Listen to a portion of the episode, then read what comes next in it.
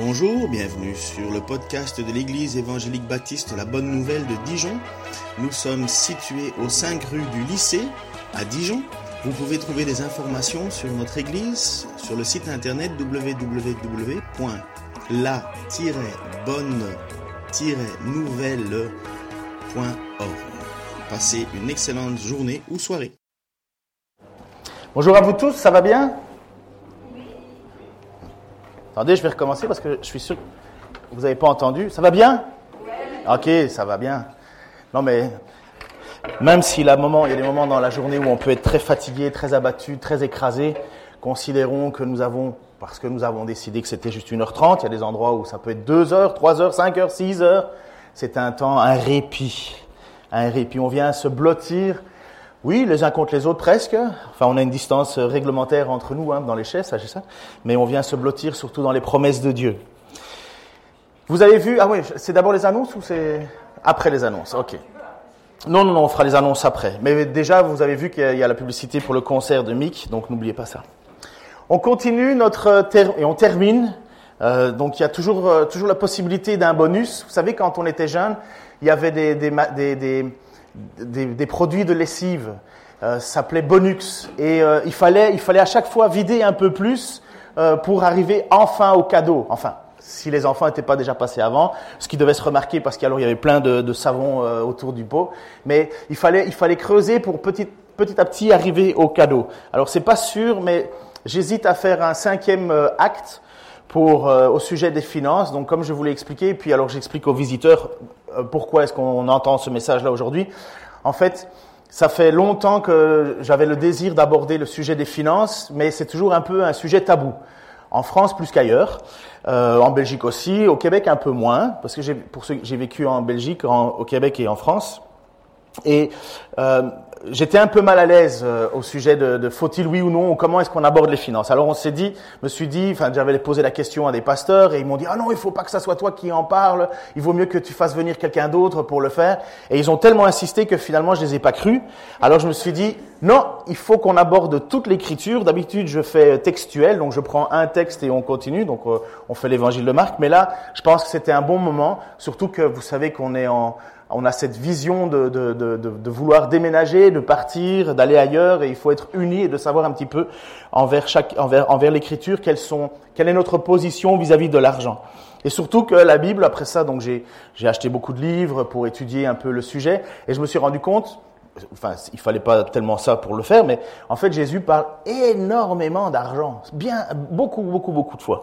Et je vous avais montré que dans la Bible, il y a 2350 versets qui parlent d'argent ou de biens, ou de biens euh, euh, qu'on possède, et seulement 500 qui parlent d'amour. Il y a personne qui doute ici une seule fois de l'amour que Dieu a pour nous, mais nous voyons que le sujet de l'argent n'est jamais, euh, n'est jamais, enfin, est plus important parce que quelque part, et nous le savons très bien, nous avons, et c'est ce que Jésus dit, il y a, une réalité, une dualité entre Dieu et l'argent. Euh, Jésus va dire que nous, soit nous adorons un maître et nous délaissons l'autre, soit nous adorons l'autre et nous délaissons l'un, et il va déclarer, nous ne pouvons pas aimer Dieu et l'argent. Nous ne pouvons pas aimer ou Dieu ou l'argent. Et il y a une dualité. Il y a un certain moment, quelle est la place de Dieu et face à notre finance Et voilà les thèmes que nous avons faits. Il y avait quatre sujets, euh, tu peux mettre l'image suivante juste, après. Quatre sujets, merci. Quatre principes qu'on a vus. Le premier principe, c'était le principe de l'appartenance. Pourquoi est-ce que les chrétiens sont appelés à donner? Eh bien, de la même manière que, bonne nouvelle, si vous êtes en France, qu'est-ce que vous faites? Eh bien, vous payez les impôts. Vous payez pas les impôts du Luxembourg, enfin si quelque part. Mais vous payez pas les impôts du Luxembourg, vous payez pas les impôts de la Belgique, vous payez les impôts du pays dans lequel vous êtes à moins que vous soyez un petit peu filou et que. Mais bon, normalement, vous payez les impôts euh, à, partir du moment. Aux États-Unis, par exemple, on, on, paye les impôts parce qu'on est américain. Tu peux aller vivre dans les autres pays du monde, ça change rien. Parce que tu es américain, tu payes tes impôts. Eh ben, c'est le même principe.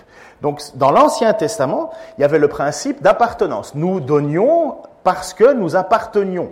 Sauf que dans l'Ancien Testament, c'était une taxe, c'était la façon de prélever l'argent. Il y avait environ, on dit 25% euh, de taxes, il y avait la dîme, puis il y avait les offrandes pour le temple, et ainsi de suite, et on estime à 25%.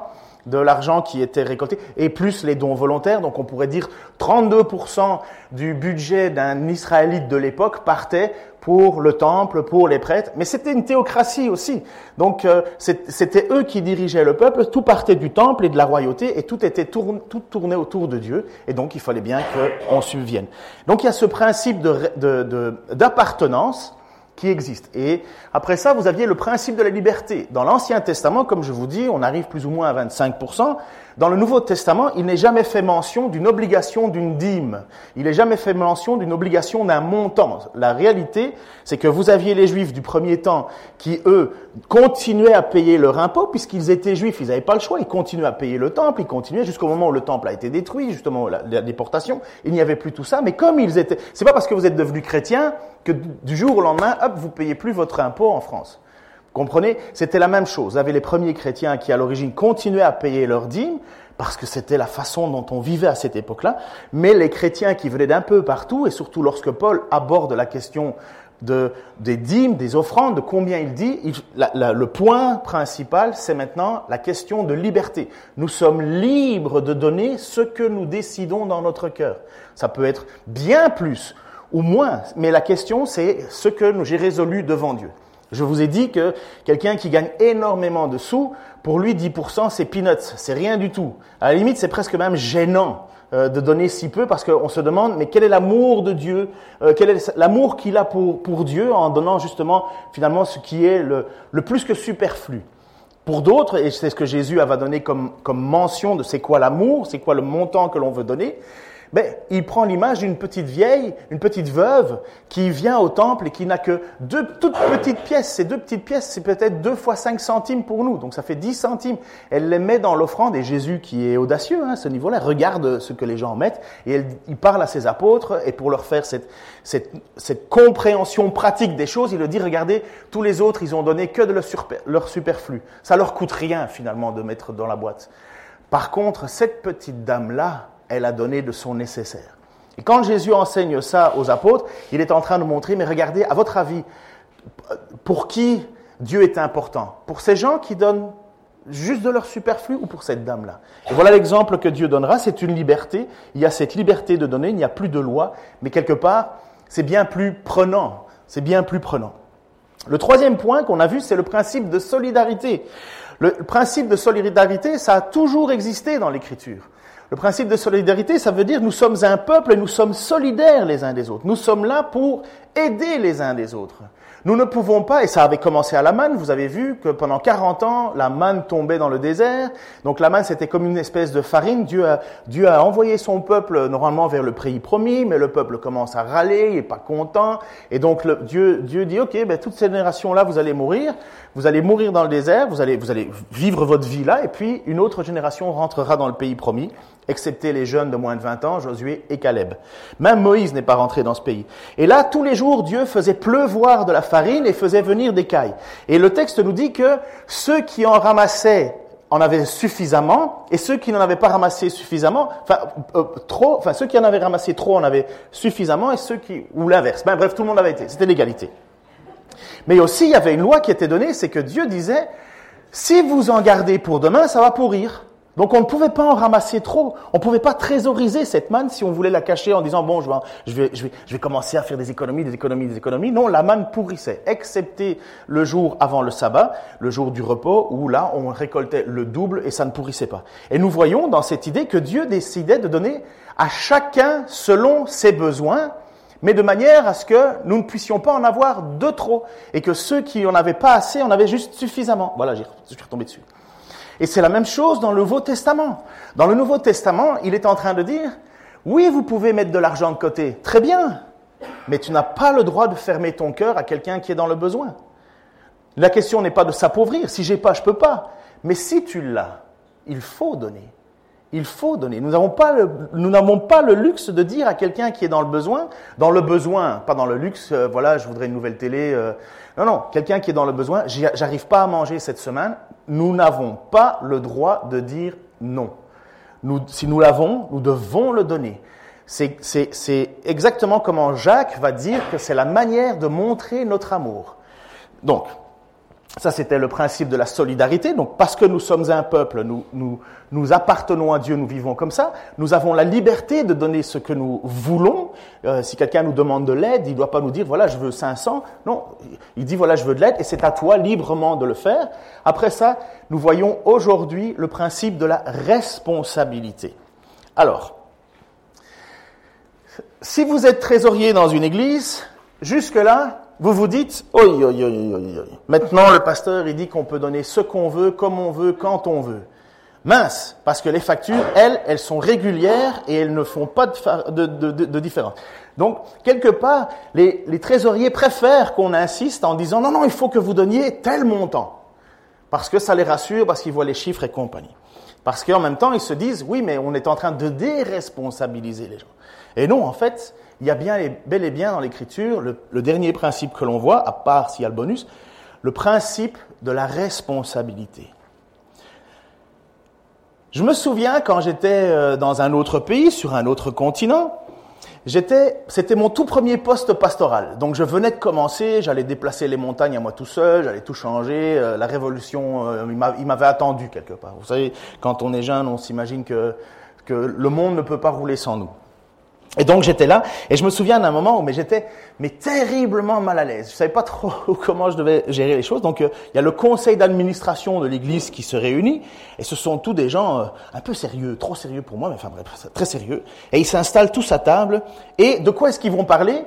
De mon salaire devant eux. Donc j'étais là, j'étais assis et euh, à ma table et j'étais euh, j'étais tranquille. En plus, comme comme je vous dis, moi j'étais j'étais j'avais peu d'expérience hein, dans le pastorat.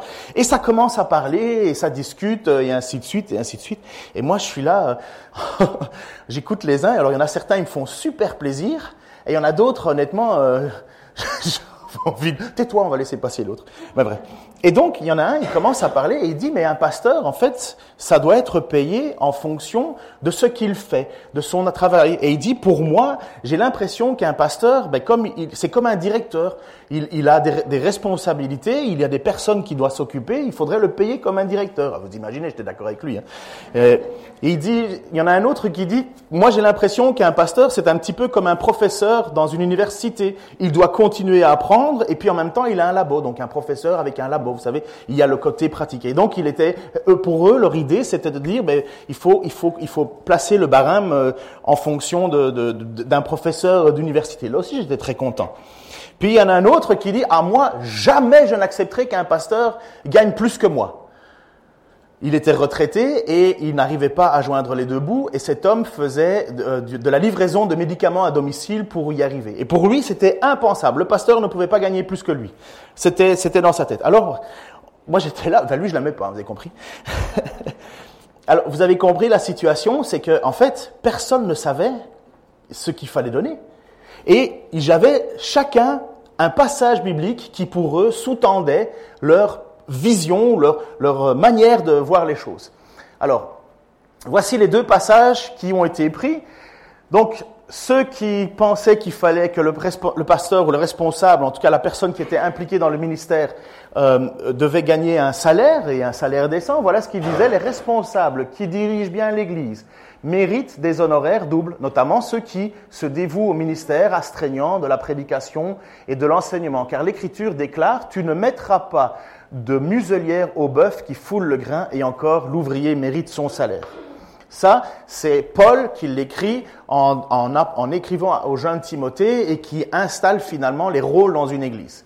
Et puis vous avez un autre passage, et ça c'est Jésus qui le dit, où certains moments Jésus va dire en chemin prêchez prêchez que le royaume des cieux est proche, guérissez les malades, ressuscitez les morts, purifiez les lépreux, chassez les démons, vous avez reçu gratuitement, donnez gratuitement.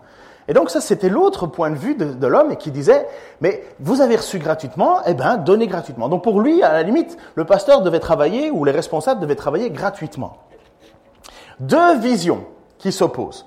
Deux positions qui s'opposent et moi, j'avais à cette époque-là devant moi cette réalité.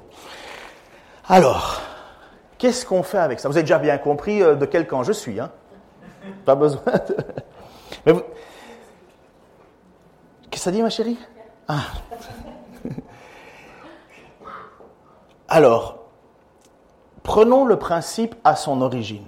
Sachons et regardons comment Dieu avait voulu dès le départ.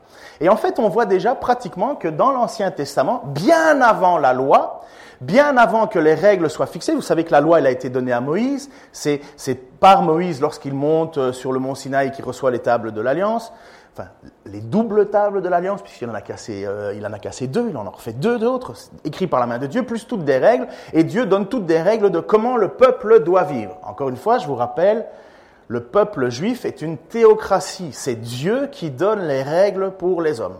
Ce n'est pas à l'Assemblée, il n'y a, pas a pas un vote en disant oui, je suis d'accord, non, je suis pas d'accord. C'est Dieu qui donne les règles et il les donne à travers Moïse et Moïse doit les transmettre au peuple. Et bien avant ces règles, donc bien avant les lois qui définissent, nous avons une rencontre entre Abraham, qui est le père de la foi, vous le savez, puis un certain homme, un homme qui s'appelle Melchisedec. Il sort un petit peu comme ça, on ne sait pas trop d'où il arrive. On a Abraham qui va, euh, qui, va, qui va libérer son beau-frère qui a été capturé. Il revient, et en même temps il fait un peu la guerre. Il revient avec le butin d'avoir euh, pris. Et le chemin du retour, sur le chemin du retour, il rencontre un homme qui s'appelle Melchisedec, qui est roi de Salem. Et il apparemment, il est prêtre du Dieu très haut. Pour ceux qui ne comprennent pas trop ceci, Sachez qu'il est prêtre du Dieu très haut, mais il n'y a pas encore la loi des prêtres qui est mise. Il n'y a pas encore de règles, il n'y a pas encore de qui va devenir prêtre. Sachez que la prêtrise, elle vient de Aaron. Vous connaissez Aaron? Pour ceux qui ne savent pas, Moïse, à un certain moment, Dieu l'appelle en disant, voilà, euh, tu vas aller parler au Pharaon. Et Moïse, à un certain moment, il essaie de trouver toutes les excuses en disant, oh, je ne sais pas parler, je bégaye, je n'y arrive pas. Et Dieu lui dit, pas de grave, tu vas prendre Aaron et c'est Aaron qui va parler pour toi. Et depuis Aaron, la prêtrise descend de Aaron. Tous les successeurs de Aaron deviennent les grands prêtres, les prêtres. Mais vous avez Melchisedec qui arrive bien avant et qui est déjà grand prêtre. On se dit, pouf, d'où il sort? Beaucoup pensent que c'est une théophanie, c'est la présence de Jésus avant l'heure. Et voici ce texte. Alors ça c'est Hébreu qui reprend cette histoire-là, mais sinon ça se trouve dans le livre de la Genèse. Ce Melchisédek était, selon l'Écriture, roi de Salem et prêtre du Dieu très haut. C'est lui qui a rencontré Abraham quand celui-ci revenait de sa victoire sur les rois et qu'il l'a béni. Et c'est à lui qu'Abraham a donné le dixième de tout son butin. Tout d'abord, le nom de Melchisédek signifie roi de justice. Ensuite, il est roi de Salem, ce qui veut dire roi de paix. En outre, l'Écriture ne lui attribue ni père, ni mère, ni généalogie. C'est pour ça qu'on se demande si c'est pas Jésus qui vient avant l'heure elle ne mentionne ni sa naissance ni sa mort, elle le rend ainsi semblable au Fils de Dieu où il demeure prêtre pour toujours. Remarquez qu'elle rend éminent comme occupait cet homme pour qu'Abraham, le patriarche, lui donne la dîme de son butin. Boum, dîme, vous avez déjà entendu ce mot-là. Certes, la loi ordonne à ceux des Lévites qui sont prêtres de prélever la dîme sur le peuple d'Israël, c'est-à-dire sur les frères, bien que ceux-ci soient comme eux, des descendants d'Abraham. On entend cette notion de dîme, on entend cette notion de responsabilité de don, parce qu'il y a appartenance, finalement parce que Abraham se rend compte que Melchisédek est un roi qui, qui est prêtre de son Dieu, que Dieu ne connaît pas, que Abraham ne connaît pas encore très bien, il va se sentir appartenir au même clan, et en même temps, on a cette notion, il est grand prêtre, je lui donne une partie de mon butin. Bien avant que Dieu donne la règle de subvenir aux besoins des grands prêtres. Mais nous voyons qu'à ce moment-là s'institue, dès la Genèse, avant la loi, une règle de responsabilité. La seule raison pour laquelle Abraham donne le dixième de son butin, c'est pas parce que Melchisedec lui a dit tu dois me le donner. Naturellement, on voit que, enfin, on voit dans le texte que c'est naturel dans le cœur d'Abraham, le père de la foi, de donner. Qu'en est-il dans le Nouveau Testament? Est-ce qu'il y a aussi un principe de responsabilité envers les, gens qui s'engagent dans le ministère, pour nous les chrétiens? L'apôtre Paul va écrire à l'église de Corinthe. Vous savez, l'église de Corinthe, c'est l'église qui fonctionne le moins bien. Et un des grands avantages que nous avons avec l'église de Corinthe, c'est que finalement, on apprend plein de choses de comment gérer la, vie chrétienne on apprend la loi souvent quand on bute contre la loi. On apprend les règles souvent quand on, bute contre les règles. Dans les églises où tout va bien, où il n'y a pas de problème, mais finalement il n'y a pas besoin vraiment de rappeler les choses. Mais l'église de Corinthe, c'est un peu... J'aurais jamais voulu être pasteur là-bas. Jamais, jamais, jamais. Merci Seigneur que ça n'existe plus des églises compliquées, hein, bien sûr. Et donc, vous avez un certain moment, l'apôtre Paul qui va écrire à cette église parce que, apparemment, il y a un problème sur la gestion des finances. Il y a des tensions dans cette église. Il y en a certains qui disent, moi je suis de Paul, moi je suis d'Apollos, moi je suis d'un tel, moi je suis d'un tel. Donc on voit qu'il y a des clans. Il y a des clans, il y a des, moi je préfère lui, moi je préfère lui, et ainsi de suite. Et Paul va écrire, à un certain moment, parce qu'il y a des gens qui considèrent que Paul ne, euh, viendrait, ou ferait comme une espèce de volonté de, de pouvoir prendre de l'argent, en disant, j'ai un pouvoir sur vous, je dois prendre cet argent. Mais voici ce qu'il dit. En tant qu'apôtre, ne serions-nous pas en droit de recevoir le manger et le boire pour notre travail? N'aurions-nous pas le droit d'être accompagnés par une épouse chrétienne, comme les autres apôtres, les frères du Seigneur et même Pierre? Donc, euh, la différence entre les pasteurs et les, prêtres catholiques, sachez que bien souvent ça vient là. Eux disent que les prêtres ne peuvent pas se marier, et nous disons, mais oui, on peut se marier. Même Pierre était marié. Ou bien Barnabas et moi-même serions-nous les seuls à devoir travailler pour gagner notre pain? Dites-moi, avez-vous jamais entendu parler d'un soldat servant dans une armée à ses propres frais? Ou d'un vigneron qui mangerait pas des raisins de la vigne qu'il a plantés Quel berger élève un troupeau sans jamais profiter du lait de ses brebis? Et je ne tire pas mes arguments seuls des principes établis par les hommes, car la loi dit les mêmes choses. En effet, c'est bien dans la loi de Moïse qu'il est écrit Tu ne muselleras pas le bœuf pendant qu'il foule le grain.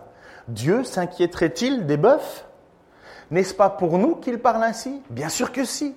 C'est pour nous que cette parole a été écrite, car il faut que celui qui laboure le fasse avec espérance et que celui qui bat le blé puisse compter sur sa part de la récolte. Puisque nous avons semé parmi vous les biens spirituels, serait-ce de notre part prétention exorbitante si nous attendions vous, de, de vous quelques avantages matériels? Reviens à l'image suivante, s'il te plaît d'avant. Elle me connaît bien, elle sait que parfois on est en voiture, je lui dis tourne à gauche, elle dit ouais ouais c'est droite, je sais.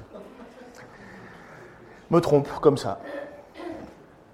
Vous voyez que le premier argument de Paul, c'est simplement le bon sens. Le bon sens. Il dit, nous sommes apôtres, nous travaillons, nous avons euh, offert notre vie au service de l'Évangile. Nous allons d'endroit en endroit. Il dit, quel est le soldat qui part à la guerre avec ses propres affaires? Quel est le, vigneron qui marcherait dans sa vigne et qui ne prendrait jamais un seul raisin? Quel est celui qui est berger qui ne prendrait jamais du lait de brebis? Qui ne prendrait jamais. Il est en train de simplement de parler de bon sens. C'est comme si moi aujourd'hui je vous dirais, quelle est la personne qui chaque jour va au travail et qui n'espère pas un salaire et en plus prend euh, son propre ordinateur, ses propres feuilles, ses propres si, il est en train de nous dire, mais ça n'a pas de sens. Ça n'a pas de sens. On, ne fait pas cela. Donc il parle aux Corinthiens qui sont bornés. Hein. Puis après ça, il va lui donner, il va donner un autre argument qui est un argument qui est tiré cette fois-ci de la parole. Tu peux mettre la suivante, s'il vous plaît. Il dit, tu ne museras pas le bœuf pendant qu'il foule le grain. Et ça, c'est tiré de l'écriture. Il est en train de dire, mais Dieu a donné cette règle depuis le début. C'est pour ça qu'à un certain moment, il va dire, mais nous qui semons des biens spirituels, nous qui vous enseignons, qui prenons le temps de vous faire connaître Christ, est-ce que ce serait juste une folie que de demander de recevoir de l'argent pour ça? Enfin, que vous subveniez à nos besoins? Voilà le point de Paul. Pour Paul, c'est évident. Toute personne qui s'engage dans l'évangile, à temps plein, c'est pas, c'est pas anormal qu'il reçoive son salaire. Par contre, Paul, juste après ça, va dire, mais quant à nous, nous avons décidé de ne rien vous demander. Donc Paul, juste le verset suivant, il est en train de leur dire, écoutez, nous, on ne veut pas de votre argent. Mais la situation est particulière. Premièrement, il affirme ce qui est un dû, pour, comme pour tout le monde, comme pour les frères de Jésus, comme pour Pierre, comme pour les autres apôtres. Et puis après ça, il va leur dire, mais nous, on a préféré de rien vous devoir parce que l'Église, en fait, elle a une mauvaise attitude, un mauvais cœur. Et l'apôtre Paul, il voulait dans cette tension, étant, leur dire aux gens, écoutez, je ne suis pas venu ici et je ne vous raconte pas ces choses-là pour vous soutirer de l'argent. D'ailleurs, je vous demande rien du tout. Moi, ce que je veux, c'est que vous sachiez ce que Dieu désire. Je ne suis pas là pour faire revendiquer mes droits, mais pour faire comprendre ce que la parole de Dieu, la volonté de Dieu, à vous, Corinthiens, qui, qui êtes des têtes de mules. C'est grosso modo une traduction grecque. Pourquoi? Eh bien, exactement le conseil que beaucoup de pasteurs m'ont donné. En disant, non, non, non, il ne faut pas que tu parles de finances, Ken. laisse, laisse faire à quelqu'un d'autre. Parce que, justement, l'apôtre Paul, il veut citer la loi, et finalement, on va soupçonner, ou Paul a peur qu'on le soupçonne de dire, ouais, mais c'est pour que ton salaire augmente que tu fais ça. Ouais, c'est pour nous, c'est pour nous soutirer un peu d'argent.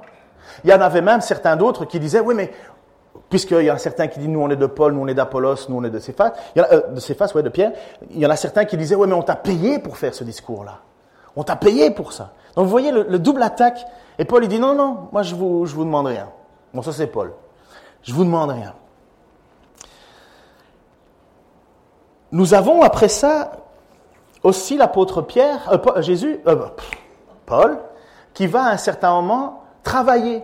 Parce qu'il y a certaines églises qui ne, ne, peuvent pas subvenir aux besoins. Et donc, bien souvent, ça arrive qu'il faut faire un mi-temps à côté. Il y a des gens, par exemple, quand ils partent en implantation, il y a certaines associations qui considèrent que l'implanteur va commencer à faire un travail à côté, plus son travail de pasteur. Et il y a un certain moment, ils vont considérer que voilà, il faut que euh, ça devrait être normal que l'Église arrive à maturité et qu'ils prennent soin de leurs responsables. Et alors, on demandera à ce pasteur implanteur de passer en mi-temps et puis après ça de passer euh, à plein temps.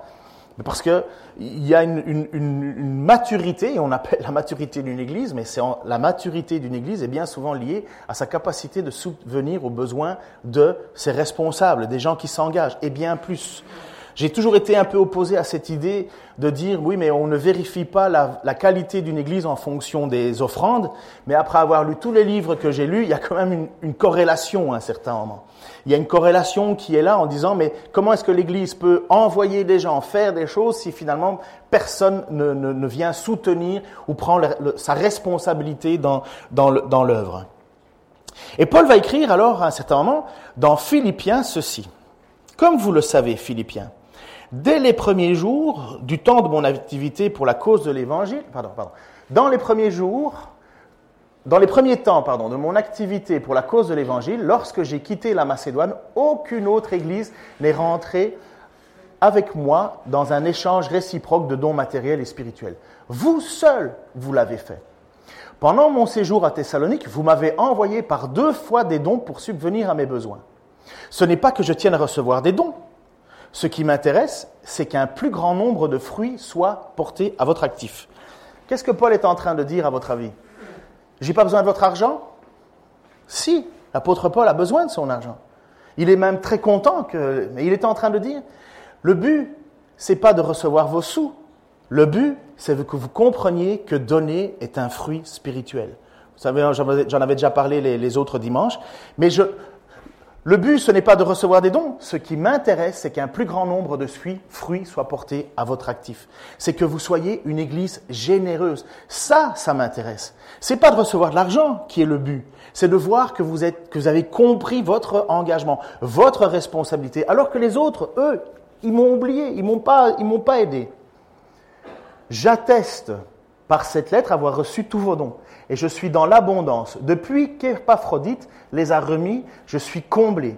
Ils, sont, ils ont été pour moi le doux parfum d'une offrande agréée par Dieu qui lui fait plaisir. Finalement, le don de ces Macédoniens, le don de ces, de ces gens qui, euh, qui ont permis à Paul de faire son ministère, Paul considère que c'est quelque chose qui fait plaisir à Dieu.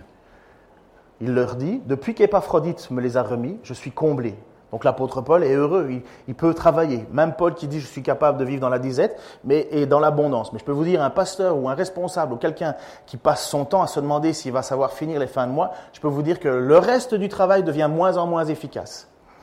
Ils ont été pour moi comme le doux parfum d'une offrande agréée par Dieu et qui lui fait plaisir. Paul veut dire ça, c'est ça qui m'intéresse c'est que votre générosité soit accueillie par Dieu comme quelque chose qui lui ferait plaisir. Oui, j'en suis au bénéfice, mais la réalité, c'est que vous faites plaisir à Dieu en le faisant.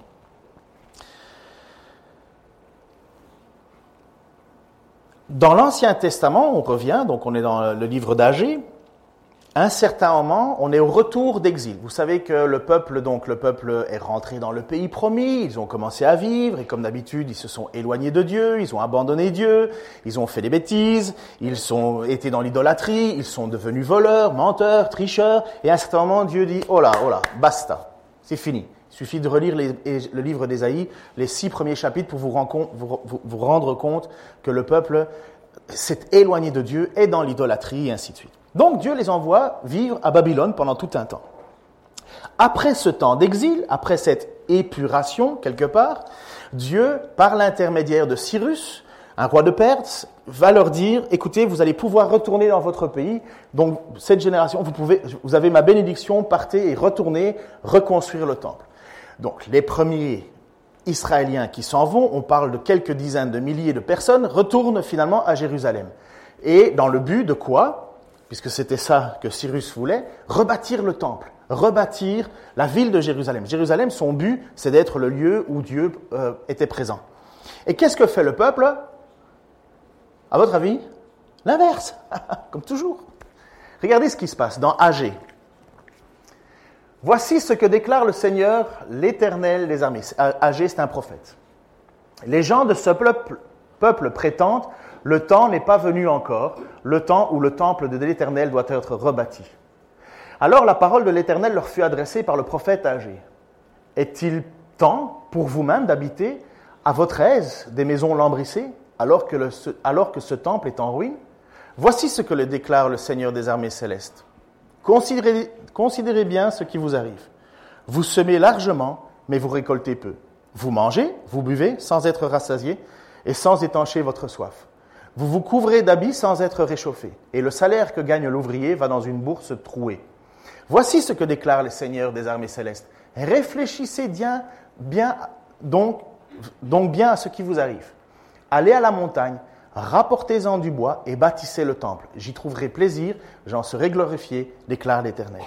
La réalité, alors, c'est qu'une maison lambrissée, c'est du luxe. C'est du luxe à l'époque une maison lambrissée, c'était en général des maisons de pierre assez classiques. Non, les gens reviennent d'avoir vécu l'exil, d'avoir vécu si longtemps, si loin. Et vous savez, c'est comme après la guerre. Vous savez qu'après la guerre, en général, on reconstruit, on a de l'argent, on fait tourner le commerce et ainsi de suite. En France, entre 45 et 75, on a appelé ça les 30 glorieuses. Il y avait du travail pour tout le monde, il y avait de l'abondance, euh, ça, roulait. Eh bien, c'est un petit peu la même chose qui s'est passé. Le peuple revient d'exil, il faut rebâtir la ville. Et la première chose que font les gens, c'est bâtir leur chez eux, leur maison, leur confort, leur bien-être. Et le temple, plus tard.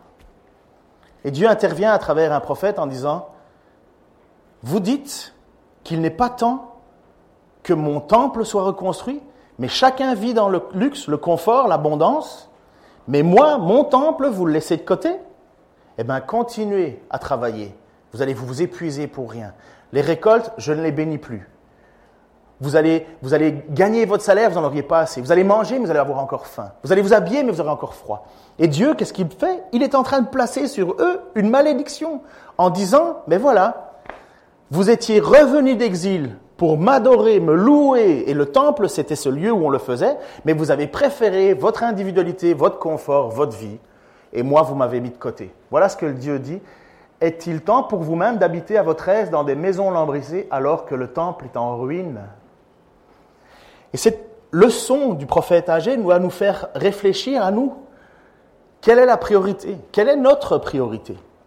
Heureusement, nous n'avons plus de temple à entretenir, parce que c'était des, sommes folles, mais il y avait cette réalité dans le cœur, on va d'abord être bien confortable et après, on fera ce que Dieu veut. Je termine avec ceci. Vous avez le passage dans 1 Corinthiens 9, chapitre 13 à 14, qui dit ceci. Et pourtant, vous le savez, ceux qui font le service sacré dans le temple reçoivent leur nourriture du temple. Ceux qui officient à l'autel reçoivent leur part des sacrifices sur l'autel. De même, le Seigneur a ordonné que ceux qui annoncent la bonne nouvelle vivent de cette annonce de la bonne nouvelle. Ça, c'est Paul qui, dans le même contexte, pour dire n'est-il pas normal que nous qui annonçons l'Évangile vivions de l'Évangile, va dire ceci. Dans l'Ancien Testament, le temple, ceux qui, travaillaient au temple recevaient leur nourriture du temple, c'était la dîme qui était prélevée, et la dîme c'était pour le temple et, le fonctionnement du temple, et puis la dîme que les Lévites percevaient, ils donnaient encore la dîme de la dîme pour le grand prêtre et la prêtrise et ceux qui apportaient les sacrifices. Et il dit, voilà, l'apôtre Paul va dire, de même, le Seigneur a ordonné.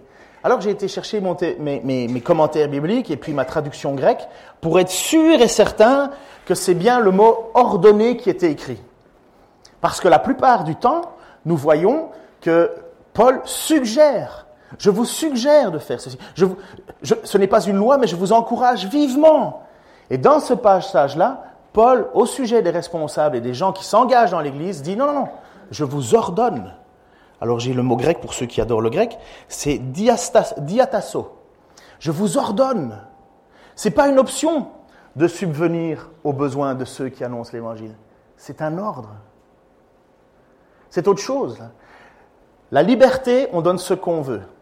L'appartenance, on fait partie du peuple. La solidarité, on est attentif aux besoins des autres. La responsabilité, c'est un ordre. Il n'y a pas d'option. C'est pas peut-être que. C'est un ordre que Dieu donne. Et je vous assure que c'est là. Et maintenant, je vais vous remontrer le passage avec notre petit monsieur qui était autour de notre table et qui, je vous ai dit, donc dans ma première intervention, quand j'étais dans un autre pays, un autre continent, et qui disait, moi, jamais quelqu'un, un, responsable gagnera plus que moi alors qu'il était livreur de médicaments. Vous imaginez que c'est pas un grand, grand salaire, mais ça l'aidait avec sa pension. Et je vais vous montrer ce que fait malheureusement la plupart des gens avec les textes bibliques. On prend une partie qui nous arrange, on le sort de son contexte et on lui fait dire n'importe quoi. Et c'était triste pour cet homme, mais il faisait exactement la même chose. Voilà ce que Paul va écrire lorsque ce que Jésus a dit dans celui qui a reçu gratuitement donnera gratuitement. Donc on est dans Matthieu chapitre 10 versets 5 à 11. Ce sont les douze hommes que Jésus envoya. Donc Jésus utilisa des apôtres, il en envoya des gens et il les envoya faire une première mission.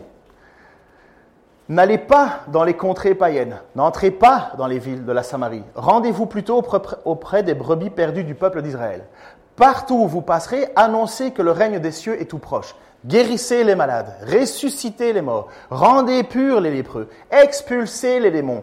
Vous avez reçu gratuitement, donnez gratuitement. On attend, on regarde pas, on ferme ses yeux. Qu'est-ce qu'on voit là? On voit que, Jésus envoie ses apôtres dire allez, allez vers ce peuple et ne vous retenez pas. Je vous ai donné gratuitement, vous allez vous-même donner gratuitement. Et les apôtres ont guéri les malades gratuitement, sans se retenir. Ressusciter les morts, rendre purs les lépreux, expulser les démons. Vous avez reçu gratuitement, donné gratuitement. Ne vous, ne vous retenez pas, ne faites pas payer vos services. Ne demandez pas de l'argent pour faire cela. Non, vous l'avez reçu gratuitement, donnez-le gratuitement. Puis après ça, la suite du passage que notre ami autour de la table avait volontairement oublié. Ne mettez dans vos bourses ni or, ni argent, ni pièces de cuivre, n'emportez pour le voyage ni sac, ni tunique de rechange, ni sandales, ni bâton, car l'ouvrier mérite sa nourriture. Chaque fois que vous arriverez dans une ville ou un village, faites-vous indiquer euh, quelqu'un de recommandable et restez chez lui jusqu'à votre départ de la localité.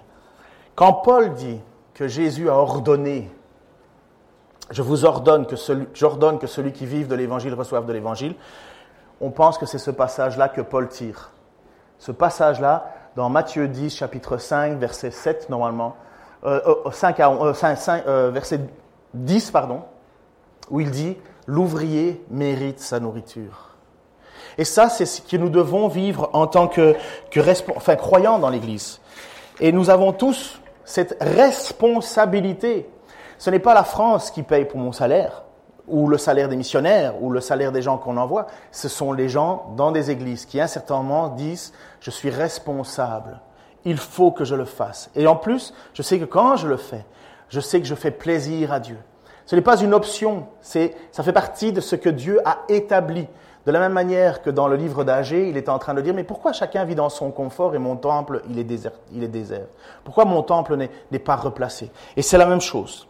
Et nous, lorsque nous étions assis dans l'église comme les autres, avec nos responsabilités, nous faisions cela. Nous étions, nous étions convaincus qu'il fallait qu'on fasse quelque chose. Au début, j'étais immature, je savais pas trop quoi. Euh, je- parfois, je, faisais un peu de travers les choses. Mais à un moment, là, je me suis rendu compte quand moi-même je suis parti et qu'on a, tout on a décidé de tout quitter pour aller servir l'Évangile. Je me suis rendu compte, en fait, que s'il n'y avait pas des gens derrière pour nous aider, on, on serait parti nulle part. On n'aurait rien fait. J'ai toujours eu la volonté de travailler à côté. Mais il y a une chose que je sais, par exemple. J'ai voulu faire les vendanges pendant le mois de juillet. Ben, il fallait pas me demander quoi que ce- euh, le- les, les vendanges, les, tirer les, les, les rameaux, euh, les, les rameaux, non pas les rameaux, les cèpes, non les, non les cèpes, ils seraient pas heureux. Les sarments. le soir, j'étais mort. Il fallait même pas me demander de faire quoi que ce soit. hein. C'était, j'étais KO. Il y a un moment, et je crois que c'est une des réalités, si on veut des églises qui avancent, si on veut voir des églises grandir, si on veut voir des implantations d'églises, si on veut voir des, églises être, être en santé, il n'y a rien à faire. Il faut que nous sentons la responsabilité de, de, de donner cette chance, de payer pour les besoins des gens qui ont. Imaginez, notre association, et comme ça vous êtes au courant et je termine avec ça, dans notre association, voilà comment ça marche. C'est SMIC plus logement. Alors un SMIC, c'est pas grave pour avoir fait des études, mais c'est bien. Mais le logement, un pasteur qui vit en campagne, un logement, ça coûte pas cher. C'est, c'est pas énorme, mais à Paris, à Paris, les logements coûtent cher. Mais voilà la responsabilité que notre association a considérée comme étant une bonne chose. Si vous voulez un pasteur, si vous voulez quelqu'un qui œuvre pour vous, eh ben, il faut SMIC plus logement. Parfois, il y a d'autres endroits où on fait autrement. Il y a des, il y a des situations où euh, on considère que le pasteur doit donner mi-temps de travail, mi-temps, on va lui donner un salaire et puis il doit se débrouiller à côté. Il y a une liberté là-dessus. Chacun est libre. Mais il y a une chose dans laquelle on n'est pas libre, c'est que nous avons la responsabilité envers Dieu de subvenir pour que des gens annoncent l'Évangile, pour que des gens fassent avancer l'œuvre continuellement, continuellement, continuellement. Je termine avec cette prière avec vous. Je crois c'est mon deuxième, je termine? Troisième? Oh, ça va, je suis dans, la- dans le quota. Je termine avec cette prière pour, euh, pour que nous puissions chacun prendre la mesure de ce que nous avons comme responsabilité pour l'œuvre en général. Nous avons été, Franck et moi, pendant la semaine passée, nous avons été à, euh, s'appelle euh, Enraciné. Et c'est tout un mouvement qui s'appelle Acte 29. Vous avez une idée pourquoi Acte 29 Ah, tu peux pas le dire, toi Je parlais à Franck. Aujourd'hui, oui, pourquoi? Combien de, combien de chapitres il y a dans Acte Voilà, donc 28. Donc Acte 29, ça veut dire le chapitre que nous continuons à écrire quelque part. C'est intelligent ce qu'ils ont trouvé. Et donc, on a vu tous des jeunes implanteurs. On se sentait vieux. j'ai que, que 46 ans, je me sentais vieux. Et ce sont tous des jeunes dynamiques avec parfois, vous savez, l'insouciance de la jeunesse. Et c'est beau de voir ça, c'est beau. Même si au fond de moi, j'étais en train de me dire, Ouais, tu vas te voir, te- tu vas te calmer, tu vas te calmer. Tu vas avoir deux trois ici. Mais en même temps, je voulais pas euh, les calmer parce que c'est beau de voir ça. Des jeunes qui se lèvent et qui veulent implanter des églises. euh, on a vu une église qui veut s'implanter avec un café associatif, comme il y a le café, le café Nco ici à Dijon, avec un café associatif dans Strasbourg. Et, et ils ont fait toute une étude et ils veulent que les gens qui s'implantent dans leurs églises vivent dans le quartier parce qu'ils veulent faire quelque chose de communautaire. Des jeunes en Suisse, en Suisse, les gars. Ils, sont, ils se sont mis ensemble, ils ont décidé de vivre dans le même quartier et ils, ils- se voient. Ils veulent... c'est, beau, c'est utopique et c'est beau de voir ça. Ils ne peuvent pas y arriver s'il n'y a pas des gens qui, en arrière, donnent des sous. Ils ne peuvent pas. Ça restera juste une utopie et ils se décourageront comme la plupart. Ils commenceront à tomber dans un côté aigri et ils ne pourront pas dire autre chose à Dieu que pourquoi m'as-tu abandonné? Et la réalité, ce n'est pas Dieu qui les a abandonnés. Ce sont les, les gens qui ont oublié leurs responsabilités. Seigneur, merci pour ta grâce, merci pour ton amour. Merci Seigneur parce que tu nous as enseigné toutes choses et tu as fait surtout avant tout de nous un peuple. Nous ne le méritions pas, Seigneur. Tu es rentré dans nos vies, Seigneur, et tu nous as dit que tu nous pardonnais. Tu nous pardonnais. Nous ne sommes plus sous la loi, il n'y a plus de condamnation. Je te remercie, Seigneur, que c'est avec le cœur léger maintenant qu'on peut se présenter devant toi. Et si on a péché, Seigneur, il suffit de nous repentir honnêtement et sincèrement. Et tu nous dis que tu nous pardonnes. Merci, Seigneur, pour cette grâce. Et je te prie maintenant, au bout de ces, quatre messages, Seigneur, au sujet de l'argent, Seigneur, que tu fasses grandir en nous cette foi, cette confiance, cette assurance. Seigneur, utilise-nous. Fais de nous des moyens, des gens qui vont pourvoir aux besoins, Seigneur. Que nous soyons attentifs lorsqu'un frère ou une sœur a faim, a froid. Que nous fermions pas notre cœur pour remplir notre compte en banque, Seigneur. Je te prie, Seigneur, que nous soyons à l'aise avec ce que nous avons décidé devant toi de te donner. Que nous ne nous sentions pas ni coupables, Seigneur, ni orgueilleux, mais humbles devant toi. Je te prie, Seigneur, pour que nous puissions avoir cette, cette assurance, Seigneur, que nous t'appartenons et que par cette appartenance, Seigneur, nous formons un peuple uni qui se soutient les uns les autres. Et je te prie, Seigneur, de la même manière, j'ai été étonné par ce, le message, Seigneur, ce, ce passage. Je te prie, Seigneur, que j'obéisse à ton ordre de subvenir aux besoins de ceux qui annoncent l'Évangile. Il y a tant et tant de manières de le faire, Seigneur. Et je te prie, Père, que ça soit le début d'un nouveau jour pour toi et que nous puissions nous-mêmes dans l'avenir être le soutien d'autres implantations d'églises ailleurs. Et qu'ils puissent accomplir leur mission, Seigneur, en sachant que derrière eux, un peuple fidèle décide de les épauler. Je te mets tout ça devant toi avec espérance et en te demandant, Seigneur, de venir nous aider à accomplir ta parole. Au nom de Jésus-Christ.